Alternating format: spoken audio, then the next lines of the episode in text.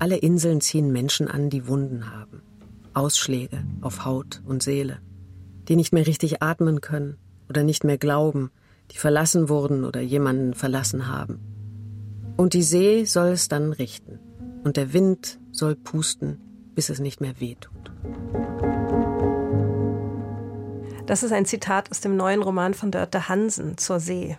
Und das Zitat tönt wunderbar eigenwillig. Um was geht es denn in diesem Buch?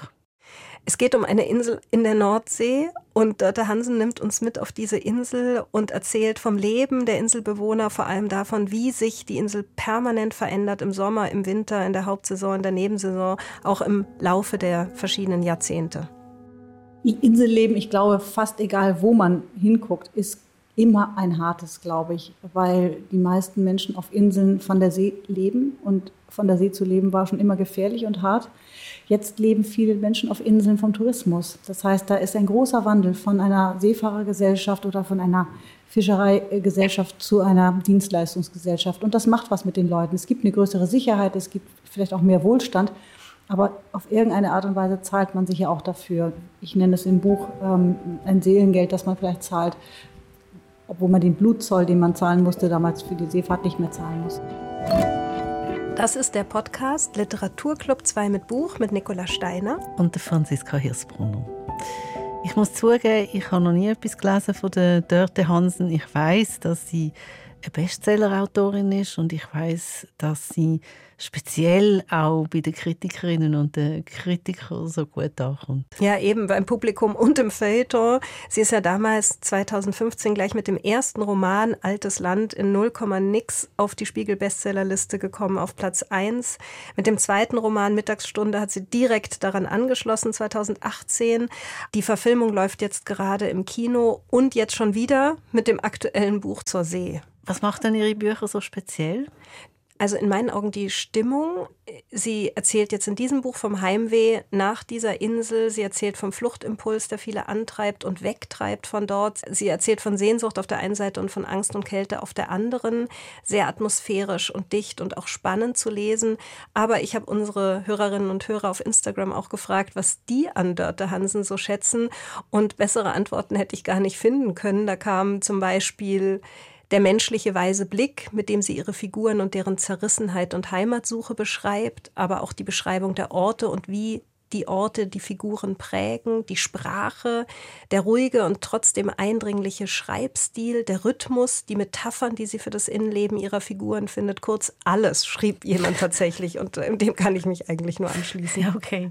Also ich muss jetzt ein bisschen dagegen löken und die Frage ist es dann ähm, auch so ein bisschen Hügel oder hügelig. Das ist ähm, der dänische Lifestyle, wo sich so als gemütliche Landleben anlehnt und dann hat man halt Blümli-Tapeten oder man trinkt Tee mit ähm, Kandiszucker. Nee, null. Null, ehrlich gesagt. Also Dörte Hansen zeigt zwar auf der einen Seite, dass die Insel eben auch eine Art Sehnsuchtsort ist oder Kraftort, wie es in dem Buch auch heißt, aber gleichzeitig bricht sie permanent unsere romantischen Vorstellungen und Klischees, die wir so im Kopf haben von der See und dem Inselleben und den Menschen dort, weil die Idylle selber hat es tatsächlich nie gegeben. Sie zeigt zum Beispiel auch die Würdelosigkeit und Komik der Touristen, macht sich aber gleichzeitig nie darüber lustig. Sie sagt nicht, was richtig oder falsch ist, sondern sie beschreibt einfach die Ambivalenz. Und zwar die Ambivalenz sowohl des Insellebens, aber auch die, die wir zur See oder zum Meer gewissermaßen entwickeln, gefühlsmäßig. Ja, und das sind ja zwei Stichworte, finde ich, wo ähm, schon auf eine Art sehr verschieden sind. Also auch wenn du sie jetzt so in einem Schnuf ähm, nennst, also äh, kulturhistorisch auch verschieden oder als ähm, Topos in der Literatur was ist denn jetzt wichtiger in deinem Buch, die Inseln oder das Meer? Naja, weil die sich natürlich auch gegenseitig bedingen, oder? Das eine prägt das andere. In meiner Lesart ist die Insel wichtiger, weil dort eben auch das Leben stattfindet, das Dörte Hansen beschreibt. Die Insel ist der begrenzte Raum, umgeben von der Weite des Meeres. Deswegen dieses im Grunde genommen Zwiegespräch zwischen den beiden Begriffen. Und das verstärkt dann vielleicht auch die Sehnsucht und die Faszination an dieser scheinbaren Unendlichkeit des Meeres, weil die See ist ja ein Element, das viele bis zur Verklärung und bis zur Verharmlosung lieben obwohl sie auch sehr gefährlich und auch nicht sehr menschenfreundlich sein kann. Und vielleicht ist es genau dieses Spannungsfeld, das dann eben auch für uns als große Projektionsfläche herhält. Ja, da passt auch ein sehr guter Satz aus dem Buch dazu. Da geht es ums Thema Ewigkeitsgefühl. Die Tochter des ortsansässigen Pfarrers, der eine zentrale Figur im Buch ist, erklärt ihrem Vater auf einem Spaziergang am Meer, was sie darunter versteht. Und Dörte Hansen schreibt es so, beim letzten Mal erklärte sie ihm das ozeanische Gefühl, es sei die Quelle aller religiösen Energie. Er ist kein Psychologe, heißt es dann weiter. Ganz verstanden hat er es wohl nicht. Aber was ihm seine Tochter sagen wollte, war vielleicht, dass sie in diesem Ewigkeitsgefühl hier an der See verbunden bleiben können bei allem, was sie trennt. Genau deswegen wollte ich diesen Satz, weil ich ja diesen Pastor beschreibe, der seinen Glauben an Gott verliert, zumindest zeitweise verliert, man weiß nicht, ob er ihn wiederfindet, aber nicht den Glauben an die See. Also ähm, er stellt fest, dass diese See für die Leute, die er tauft zum Beispiel, oder für die Leute, die da weiß gekleidet, meditierend äh, sich ans Meer setzen, dass die See eigentlich was quasi Religiöses hat, auch was ihn auch mit diesen Menschen verbindet, diese Suche nach etwas Höherem oder etwas angeschlossen sein. Äh, und deswegen war mir das wichtig, das einzufügen. Es ist tatsächlich etwas, worauf sich alle einigen können. Ob man das das Göttliche nennt oder so, ist vielleicht letztlich irrelevant. Franziska, kannst du denn mit diesem quasi religiösen, also mit diesem Ewigkeitsgefühl des Meeres was anfangen? Ich finde, es sind wie so zwei Sachen von dem, was, was der Hansen vorher gesagt hat. Also es gibt ja den Begriff wie einen Fisch im Wasser. Mhm. Und zu merken, was Wasser mit dem Körper macht, ist wunderbar. Aber was ich eben auch unglaublich finde, das, was du vorher auch erwähnt hast, und sie, die Unendlichkeit. Also mhm. Also man hat wirklich das Gefühl, man kann sich im Meer bewegen, man muss nicht einmal tief abtauchen oder so, je nach Lichtverhältnis, je nach Klarheit vom Wasser. Man sehe in einem absolut eigenen, unendlichen Raum, wo auch also Wunder birgt. Äh, es gibt ein Stück, wo auch sehr gut passt zu dem, was der, Hansen vorher gesagt hat. Ähm, der Sturm von William Shakespeare. Das ist wirklich ein Stück, wo es darum geht, wie das Meer im Grunde genommen alles verwandelt. Und ähm, also da, da begibt sich äh, äh eine Gesellschaft, eine Königstochter, ähm, ein König in die Verbannung, dann gibt es einen Schiffbruch, dann hat die Königstochter das Gefühl, ihren Vater sei vertrunken und da singt er, äh, der Luftgeist, Ariel heißt er, ähm, ein Lied, um sie zu trösten und erzählt vom Sea Change. Also mhm. sagt dann, weisst, aus den Knöcheln von deinem Vater werden Korallen, aus den Augen werden Perlen, es geht nichts verloren, es wandelt sich alles in etwas Wundersames. Also das ist so eine lange Antwort jetzt zu dieser Frage, oder? Aber ich denke, wenn ich dir so zulasse, dass ähm, Dörte Hansen auch ein bisschen etwas von dem abbildet in ihrem Roman. Absolut. Also wenn du sagst Wandel, dann kann ich nur sagen, ja, darum geht es ja im Wesentlichen auch. Es ist ein Roman über einen, also in dem Sinne gesellschaftlichen Strukturwandel, aber natürlich auch den Wandel innerhalb der Personen, die dort vorkommen. Es ist ein Familienroman, es ist aber auch ein Buch über Einsamkeit und im im Zentrum steht eine Familie, Familie Sander, die wie die Insel und auch genau wie die Sprache dieser Insel gewissermaßen auseinanderfällt. Da ist zum einen die Mutter, Hanne, die arbeitet im Völkerkundemuseum. Dann gibt es den Vater, Jens, der im Wesentlichen immer durch Abwesenheit glänzt. Dann gibt es drei Kinder, den ältesten Sohn Rickmar, der ist alkoholkrank, arbeitet so vor sich hin, ist aber irgendwie nicht so richtig zu was zu gebrauchen. Dann gibt es die Tochter Eske, die arbeitet im Altersheim der Insel und hört immer Heavy Metal. Und dann gibt es den Nachzügler Henrik, der sammelt Treibgut, wird auch zum Künstler tatsächlich und weigert sich erwachsen zu werden. Da gibt es einen Satz, der sehr schön zu dem passt, was du gerade gesagt hast, nämlich wenn es einen Menschen gibt, der von der See zurückgeliebt wird, ist es Henrik Sander. Also das ist dieses Fisch im Wasser Prinzip. Aber sie haben sehr unterschiedliche Verhältnisse natürlich zum Wasser und zum Meer und zur Insel und auch zueinander, ja. Und es sind ein Haufen Leute. Welche ja. Figur ähm, ist dir so am nächsten? Also mir persönlich lustigerweise die Tochter Eske, weil sie irgendwie tatsächlich sehr plastisch dargestellt wird und ich wahrscheinlich am meisten Identifikationspotenzial mit der hatte. Lustigerweise hat Dörte Hansen das auch gesagt. Aber es geht natürlich um alle. Es geht um das Zusammenspiel dieser Figuren und die Person beleuchtet Dörte Hansen jeweils mit ihren Sehnsüchten, mit ihrer Lebensrealität auf der Insel, auch dem Verhältnis zueinander.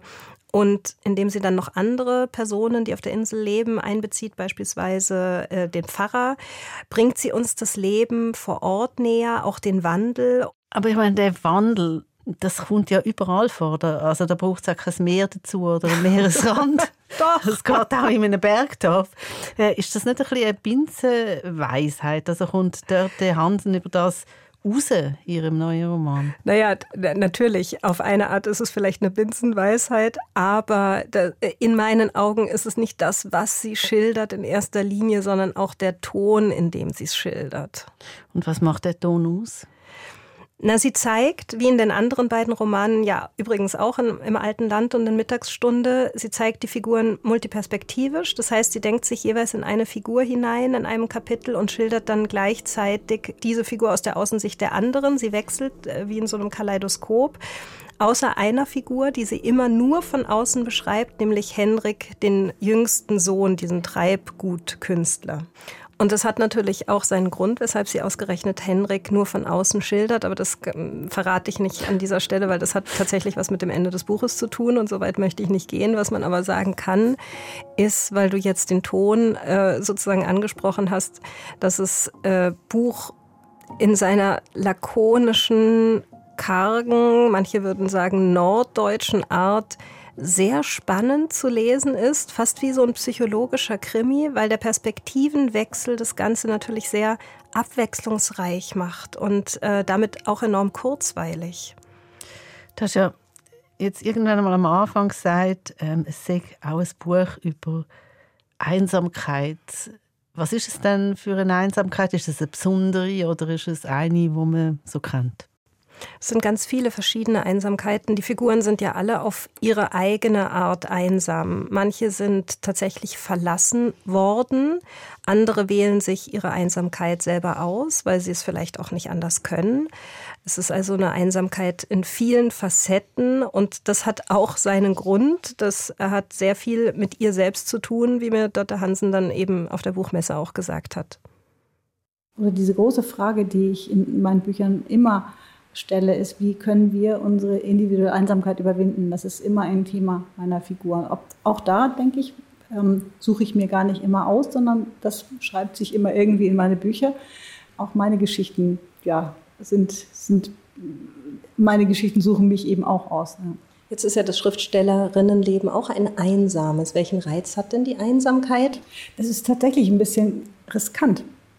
Einerseits hat es für mich was sehr Verlockendes, äh, zu wissen, ich habe die nächsten Monate wirklich kaum was zu tun, außer in diesem Raum zu sitzen und zu schreiben oder in meinem ganz kleinen Umfeld zu sein und mir diesen, diesen neuen Roman auszudenken. Und auf der anderen Seite gewöhnt man sich dann manchmal auch das Soziale ein bisschen ab. Und das ist die Gefahr. Ich habe versucht, das im Buch ein bisschen zu beschreiben, am Beispiel dieses, dieses Ornithologen, der da auf seiner Vogelinsel lebt, äh, über 20 Jahre und wirklich entwöhnt ist von seinen Artgenossen bis er dann irgendwann einen auf diese Insel bekommt und feststellt, ähm, nein, es ist tatsächlich, äh, er, braucht dieses, dieses Menschliche auch. Also dieses Bedürfnis ist nie gestorben.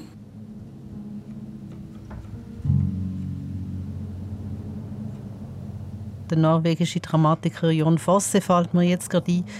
Der hat ja ein Theaterstück nach dem anderen geschrieben, wo man absolut narkotisiert ähm, dann daraus gegangen ist, wo es immer darum gegangen ist, die Inseln ausgesetzt zu sein, in Gefahr sein, der einsame Seemann, das gefährliche, todbringende Meer und dann die wartende Frau und man weiß, es kommt nicht gut oder es kommt am falschen Ort gut. Also das so eine, eine ganz intensive Stimmung auch von also wie wenn so eine Insel ähm, ein Reagenzglas wäre oder auch... Mhm. Ähm, Ja, ja, aber genau das will Dr. Hansen ja auch äh, hinterfragen und brechen. Also es gibt einen Satz, wenn es ein Mädchen war, bekam es mit der Muttermilch wohl schon die Antikörper gegen alle Krankheiten des Wartens. Und genau diese Prägung hat Dr. Hansen eben auch interessiert. Und das ist auch das, was mir so gefällt an dem Buch, ja.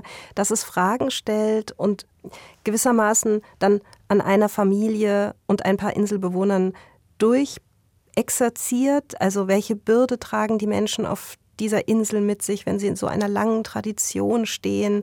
Oder ist es einfach schlicht eine äh, ganz simple Form von Identitätsbildung oder von einer Art transgenerationeller Weitergabe? Also diese Fragen spielt Dörte Hansen eben ganz geschickt auf unterschiedlichen Ebenen durch.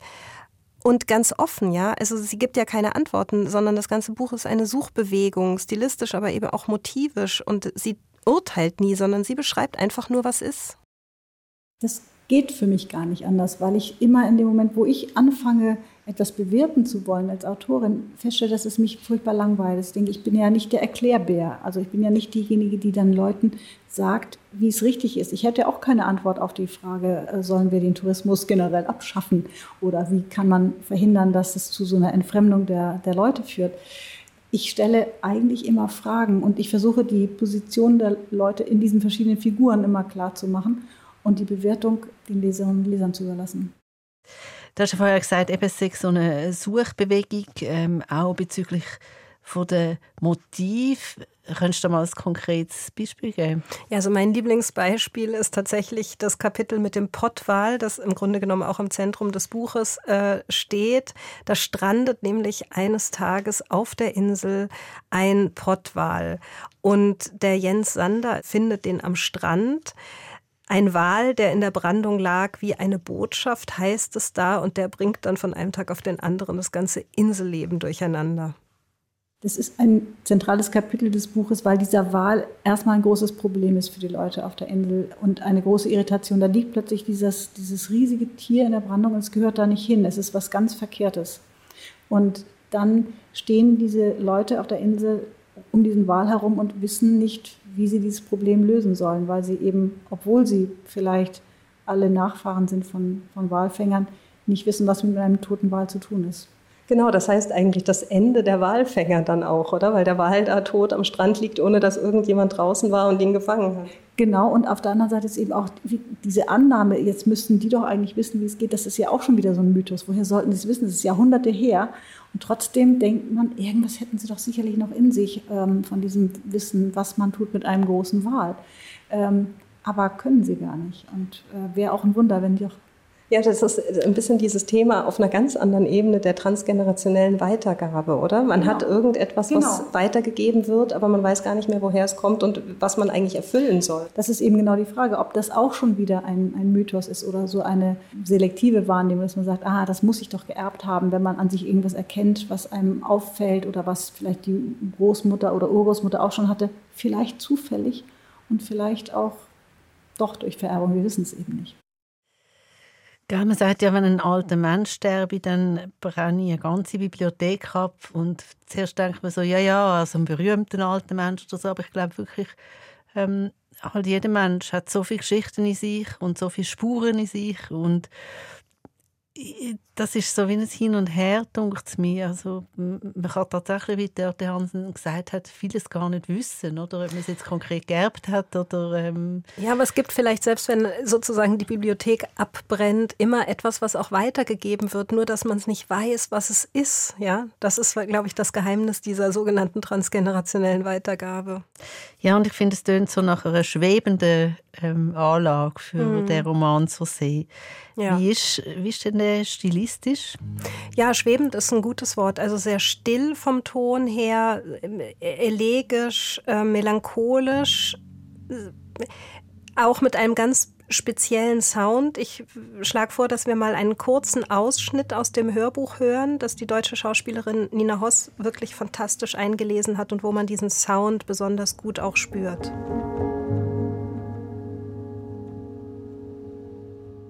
Auf allen Inseln gibt es einen, der die Sagen kennt, die alten und die neuen Mythen, all die wahren, halbwegs wahren, frei erfundenen Geschichten über diese See, die Menschen, ihre Schiffe, ihre Angst. Er muss sie weitersagen, ob er möchte oder nicht. Denn die Geschichten suchen den Erzähler aus, nicht umgekehrt. Auf dieser Insel ist es Rigmar Sander, der die Sagen kennt. Er kann die Stürme auseinanderhalten wie andere Menschen Vogelstimmen. Er weiß, wann sie nur spielen wollen, nur ein bisschen toben oder grölen und wann man sie persönlich nehmen muss. Seit vielen Jahren führt er Buch und zeichnet Wind- und Wasserstände auf. Er kann, wie eine lange, schreckliche Ballade, alle schweren Nordseefluten der vergangenen tausend Jahre aufsagen. Er kennt die Namen aller Orte, aller Kirchen, die versunken sind, die Namen aller Inseln, die die See zerrissen und verschlungen hat. Es sieht nicht gut aus, findet er. Da kommt noch was.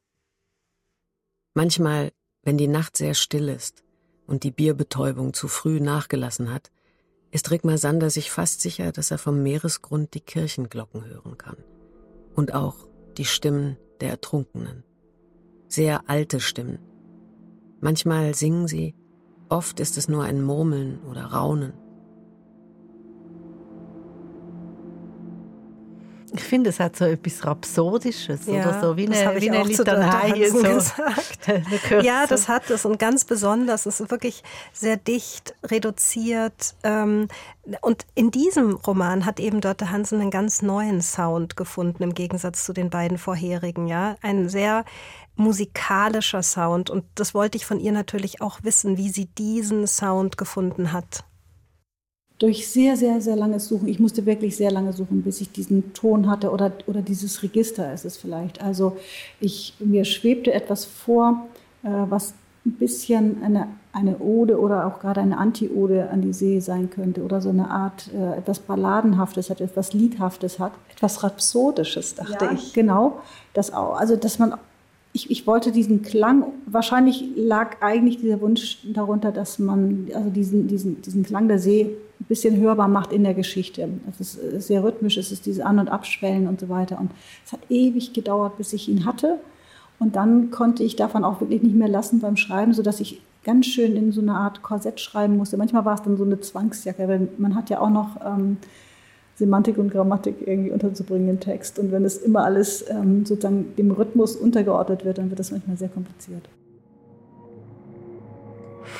Semantik und Grammatik, da musste ich natürlich lachen, weil Dörte Hansen ist ja promovierte Linguistin und man merkt, dass ihr sehr viel an Sprache liegt. Und es war sicher eine große Herausforderung, die extrem gelungen ist. Und in meinen Augen ist Dörte Hansen spätestens mit diesem Buch auch wirklich in der literarischen Welt angekommen. Ihr wurde ja immer so ein bisschen äh, ein Unterhaltungsliteraturlabel verpasst, weil sie so einen enormen Erfolg aus dem Nichts heraus hatte mit ihrem Debüt Altes Land. Aber dieser Roman ist sehr kunstvoll und motivisch verwoben. Und vieles findet sie, wie sie betont, weil sie es schon lange umtreibt und beschäftigt. Da ist zum Beispiel dieses Ehepaar, die Eltern der Familie Sander, Hanne und Jens, die eine super merkwürdige Ehe führen. Zuerst sind sie 20 Jahre zusammen, während Jens eigentlich die ganze Zeit auf der See unterwegs ist. Dann leben sie 20 Jahre auseinander, während er da als Vogelwart und Ornithologe auf so einem kleinen Eiland vor der Insel lebt. Und dann zieht Jens von einem Tag auf den anderen einfach wieder in Hannes Haus ein. Als sei nie was gewesen. Super kurios, aber irgendwie stellt man keine großen Fragen. Und drüber gesprochen wird eben auch nicht. Und dann gibt es einfach den Satz, man sieht sie in der Küche sitzen wie ein Bilderrätsel und sie denken gar nicht daran, es aufzulösen. Also genau wie Dörte Hansen nicht daran denkt, vieles aufzulösen, was sie in dem Buch thematisiert. Und ich von ihr wollte ich natürlich wissen, ob denn das funktioniert, dieses Schweigen zwischen den beiden, was wirklich sehr merkwürdig ist. Das weiß ich auch nicht. Also zwischen diesen beiden funktioniert es offensichtlich. Oder sagen wir so, es funktioniert jedenfalls besser als das Sprechen. Also beides ist vielleicht nicht optimal zwischen diesen beiden, aber sie haben eine Art zu kommunizieren, die nonverbal wohl besser funktioniert als verbal. Und bei allen anderen ja fast auch, oder? Das Schweigen scheint auch so eine transgenerationelle Geschichte zu sein. Oder es ist einfach eine dieser Geschichten, die mich sucht. Ne? Das Schweigen der Menschen. Es äh, zieht sich auch durch meine Bücher, das Schweigen und diese Einsamkeit der Figuren. Und da kann ich natürlich lange rätseln darüber, wo das herkommt und kann psychologisieren. Oder ich kann sagen, ja, das sind Geschichten, die mich finden, aus irgendwelchen Gründen.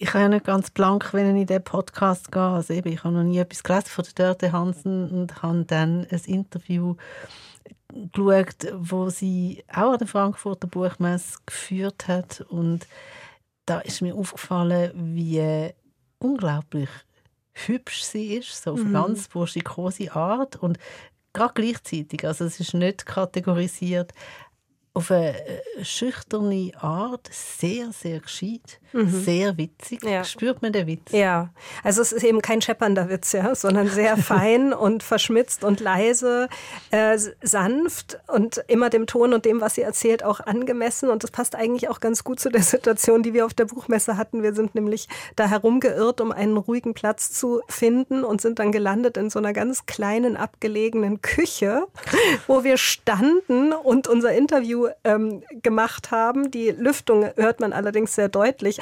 Und Dörte Hansen war wahnsinnig geduldig und verständnisvoll, komplett uneitel und unkompliziert. Mir kam dann natürlich wirklich zugute, dass sie ja lange Jahre fürs Radio gearbeitet hat, für den Hörfunk und für Magazine geschrieben hat als Kulturjournalistin. Sie ist ein alter Hase, wie man so schön sagt, und damit sehr zugewandt, sehr verständnisvoll und in ihrer Art sehr klug, sehr reflektiert und bedacht und man merkt eben, dass die Sprache in all ihren Klängen, in ihren Bedeutungen, auch in der Präzision an erster Stelle steht und das spürt man, wenn sie auch spricht.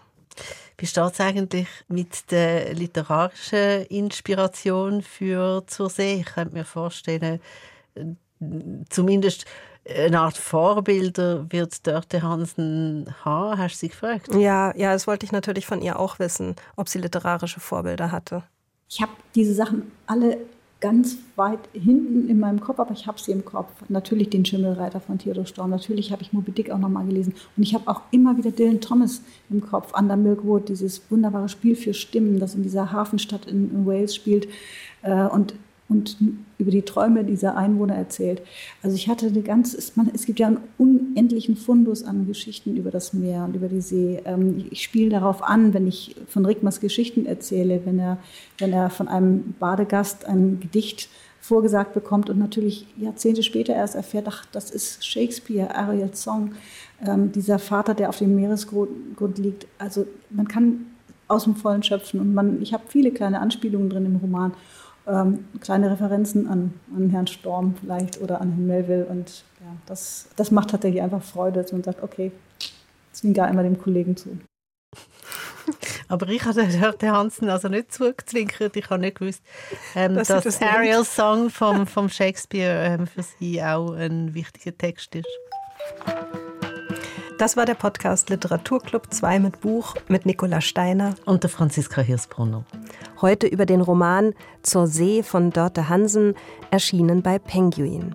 Und das Hörbuch ist erschienen bei Random House. Produktion Barbara Peter, Sounddesign Lukas Fretz.